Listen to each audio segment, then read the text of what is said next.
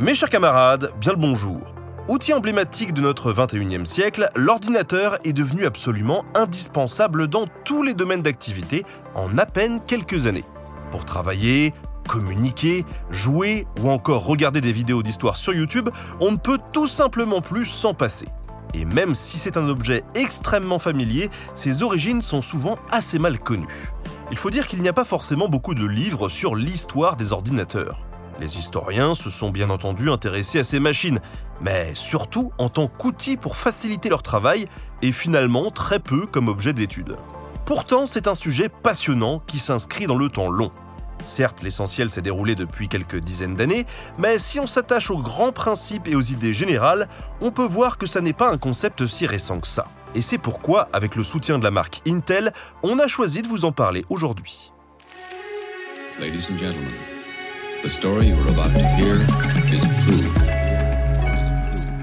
Première question qui peut paraître plutôt simple, c'est quoi un ordinateur? Difficile de trouver une définition simple et synthétique. Les ouvrages d'histoire de l'informatique ne prennent d'ailleurs pas toujours la peine de le faire, comme si c'était évident, ou bien en ayant recours à des termes techniques assez complexes. Si je vous dis qu'un ordinateur c'est une machine de von Neumann, du nom du mathématicien qui en a défini les principes, en principe ça ne vous aide pas tellement, on est d'accord. On peut donc proposer une définition de base. Un ordinateur, c'est une machine dotée d'une mémoire qui reçoit des informations et qui est capable de les traiter rapidement en utilisant un programme enregistré. Vous remarquerez qu'il n'est donc pas question d'écran, de clavier ou de souris pour parler d'ordinateur. Tous ces éléments familiers qui sont à la base de notre expérience informatique ne sont que des appendices secondaires qui rendent son utilisation plus ergonomique. On va le voir, les premiers ordinateurs se concentraient sur l'essentiel et n'étaient même pas spécialement conçus pour être faciles à prendre en main. Et pour comprendre tout ça, il faut remonter dans le temps.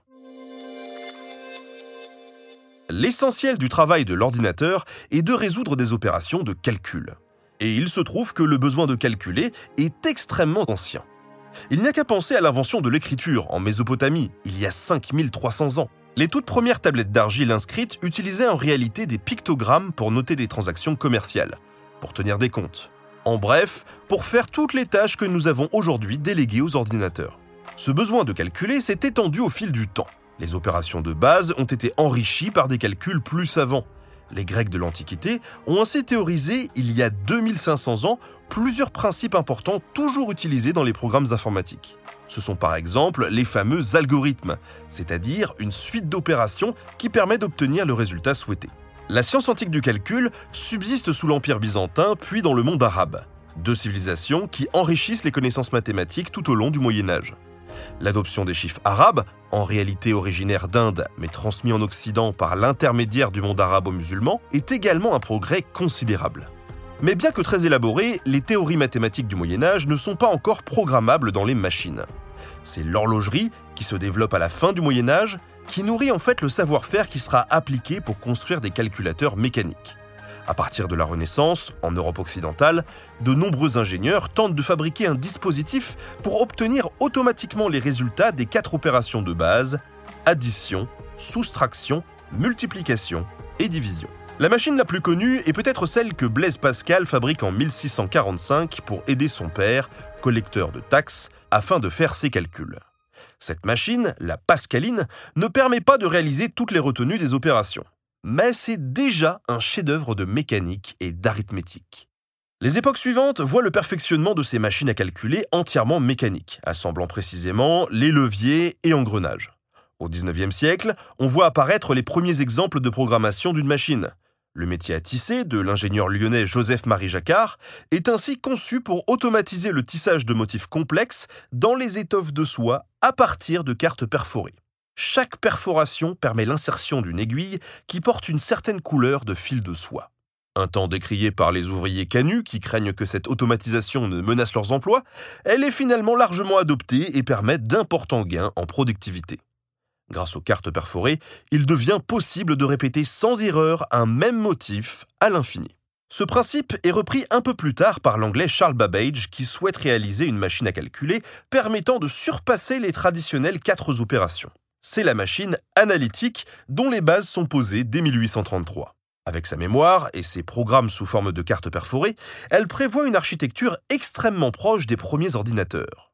Malheureusement, elle ne sera jamais achevée. La réalisation d'une machine comparable ne survient que 100 ans plus tard, en 1941, avec le calculateur Z3 de l'ingénieur allemand Konrad Zuse.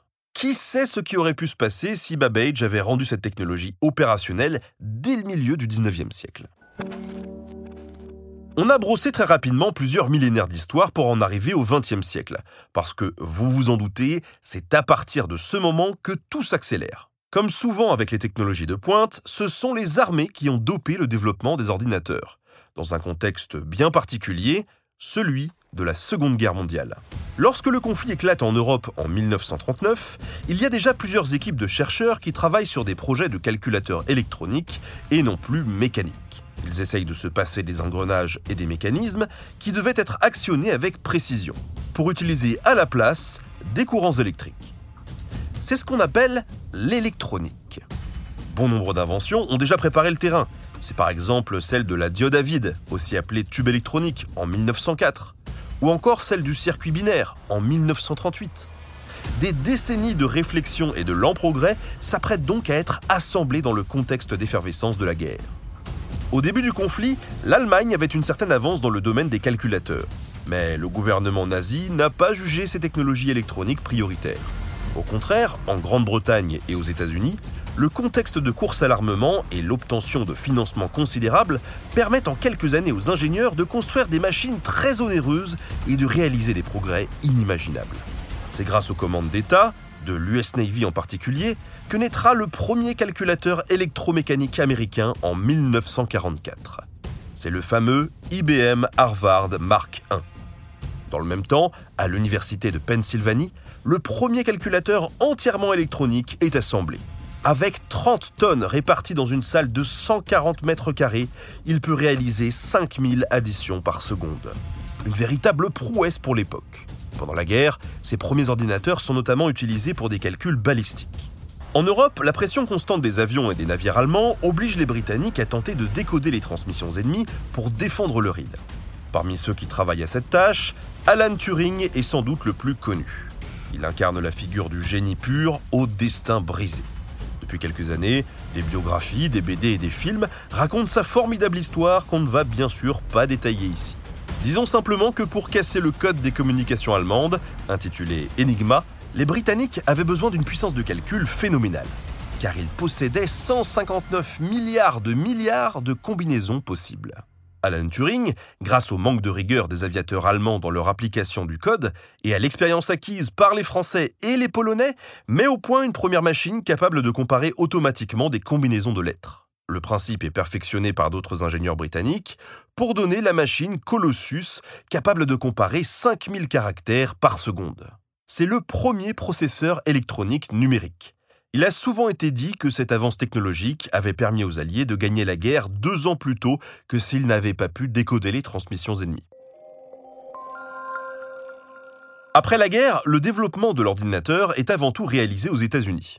Sorti renforcé du conflit, ce pays devient le véritable berceau de la troisième révolution industrielle, celle des ordinateurs. Ce développement est rendu possible par l'invention du transistor en 1947, récompensé par le prix Nobel de physique en 1956. Un transistor, c'est pour le dire vite, l'équivalent d'un interrupteur électronique qui remplace le tube électronique ou la diode à vide. Même s'il est au départ beaucoup plus cher, le transistor a l'avantage d'être beaucoup plus petit, de consommer moins de courant et de moins chauffer. À partir des années 1950, les transistors commencent donc à remplacer les tubes à vide dans les ordinateurs. Mais une autre innovation permet de franchir un nouveau cap. C'est le circuit intégré apparu en 1958 il réunit sur une petite plaque de silicium plusieurs composants tels que les résistances, transistors ou condensateurs, faisant ainsi gagner beaucoup de place dans les machines. Ces deux inventions, le circuit intégré et le transistor, sont enfin à l'origine d'une troisième, essentielle, le microprocesseur créé en 1969. Un microprocesseur, c'est une unité centrale miniaturisée, sur une puce de quelques millimètres. Et 50 ans plus tard, c'est toujours l'élément à la base des ordinateurs. En 1971, Intel assemble ainsi 2300 transistors sur à peine 10 mm. Et ça grâce à ses premiers microprocesseurs i4004. Aujourd'hui, pour vous donner un ordre de comparaison, les processeurs Intel Core i9 comportent presque 3 milliards de transistors. Dans les années 1970, les premiers microprocesseurs sont utilisés pour les calculatrices de poche, mais ils ne tardent pas à être intégrés aux plus gros ordinateurs. Le coût de fabrication des circuits intégrés diminue rapidement à l'époque, car différents fournisseurs arrivent sur le marché et cela permet à de nouvelles entreprises de se lancer dans la fabrication de micro-ordinateurs. Des dizaines d'entreprises voient le jour dans les grands pays industrialisés, et elles créent chacune leur propre micro-ordinateur. Parmi elles, Apple et Microsoft parviennent à tirer leur épingle du jeu et restent aujourd'hui encore deux géants du marché. Même si l'armée américaine et la NASA sont restés d'énormes stimulateurs d'innovation aux États-Unis, il ne faut pas oublier le rôle des plus petits pays dans la naissance des ordinateurs. Et parmi eux, la France. En 1973, le R2E Micral N, développé en France pour l'INRA, l'Institut national de recherche en agronomie, est le premier micro-ordinateur de l'histoire. Sans écran, sans clavier, ni quoi que ce soit d'ergonomique, c'est une boîte en fer avec des interrupteurs et des loupiottes qui s'allument. Elle sert à réaliser des calculs d'évapotranspiration des sols et elle est miniaturisée pour être emmenée sur le terrain. Si le premier micro-ordinateur est français, il faut avouer que sa démocratisation est encore le fait des Américains. En 1974, la firme Altair fabrique son modèle 8800 équipé d'un des premiers processeurs Intel. Plus polyvalent, il est plus largement distribué. Pourtant, sans clavier ni écran, ces micro-ordinateurs qu'il faut monter soi-même restent très difficiles à utiliser. Et quand je dis qu'il faut les monter soi-même, c'est qu'il faut littéralement utiliser un fer à souder. Autant vous dire que les utilisateurs sont dans les années 1970 surtout des passionnés de bidouillage informatique. Deux entreprises se donnent alors pour objectif de démocratiser l'ordinateur dans les années 1980, IBM et Apple. IBM sort en 1981 son fameux PC, le Personal Computer. Ce modèle remet la firme IBM au centre du marché. Cette entreprise pionnière était toujours leader des plus gros ordinateurs centraux, mais avait raté le virage du micro-ordinateur. Avec le PC, IBM choisit l'entreprise Microsoft, alors un petit acteur du développement de logiciels, pour lui fournir le système d'exploitation.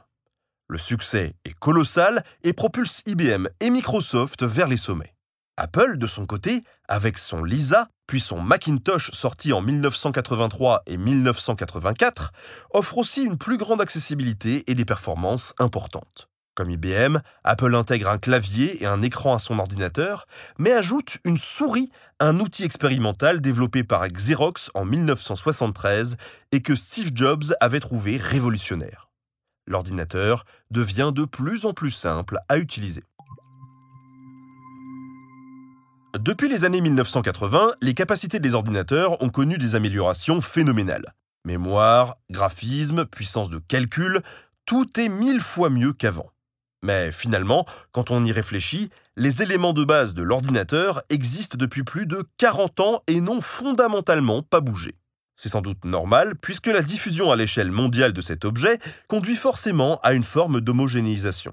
Faciliter la prise en main et rassurer les utilisateurs avec ce qu'ils connaissaient déjà était plus rentable que d'expérimenter de nouveaux concepts. Mais alors, quel est l'horizon pour l'ordinateur?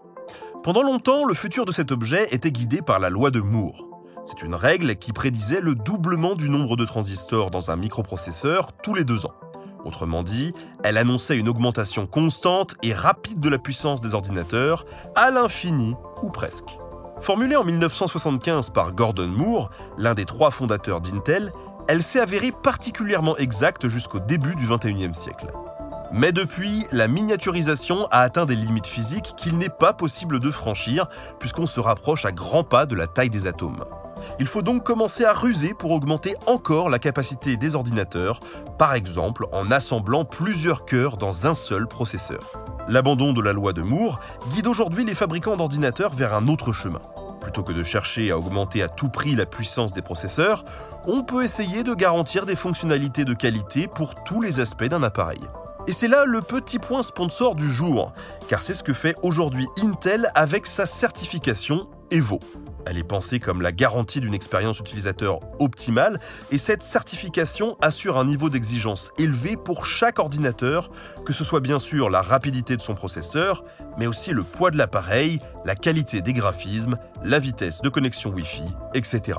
Ce dernier aspect, celui de la connexion, n'est d'ailleurs pas à prendre à la légère. C'est pas à des auditeurs de podcasts sur internet que je vais apprendre ça. Si vous voyez un ordinateur avec le badge Intel Evo, vous pouvez être sûr que la machine est optimisée pour éviter de vous arracher les cheveux, ce qui est plutôt pas mal. Si les éléments de base d'un ordinateur n'ont presque pas changé depuis 40 ans, il y a bien eu un grand changement depuis, c'est l'apparition d'Internet et la possibilité d'y accéder n'importe où.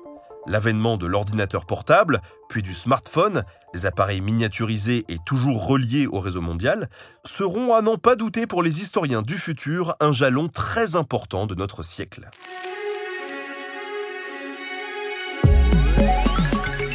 Merci à Lucas Pacotte pour la préparation de cette émission, à Intel pour son soutien qui nous a permis d'aborder ce sujet passionnant et à Studio Pluriel pour la technique.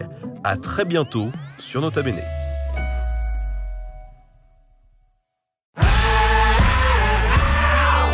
Si vous avez aimé ce podcast, vous aimerez aussi mon autre podcast, Callisto, dans lequel je vous raconte des mythes et des légendes.